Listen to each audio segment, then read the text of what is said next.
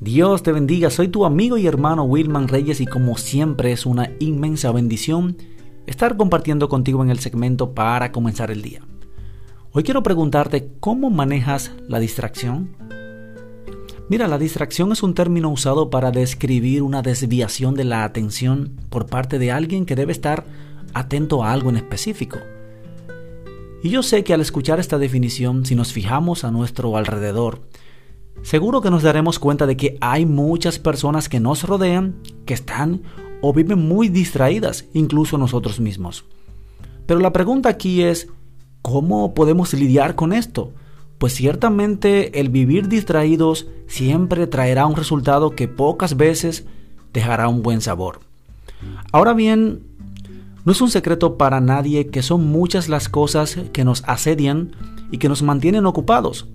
Entre eso está el trabajo, los compromisos, los hobbies, el celular y hasta el mismo aspecto tecnológico que nos roba tanto tiempo y nos mantiene en ocasiones muy distraídos.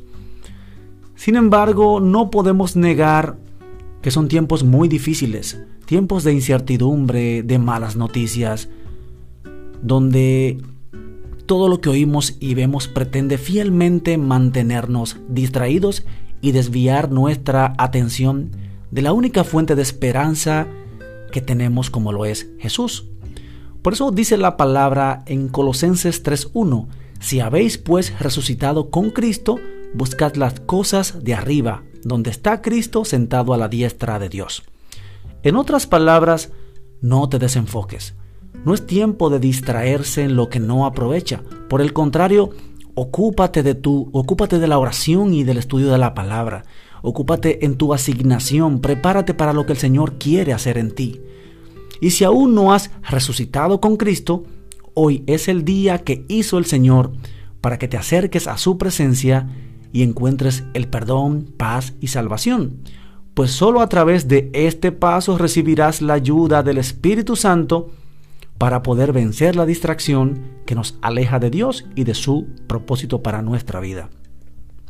Por eso hoy oramos para que el Señor te fortalezca, para que Él llene tu vida de sabiduría y de entendimiento de cuál es su voluntad para este tiempo. Espero que estas palabras puedan bendecir tu vida y que entiendas que no es un tiempo para que la distracción gane ventaja en nuestra vida, sino para enfocarnos más en lo que Dios quiere hacer. Son tiempos proféticos, tiempo de cumplimiento de la palabra de Dios y ese tiempo de acercarnos más al Señor.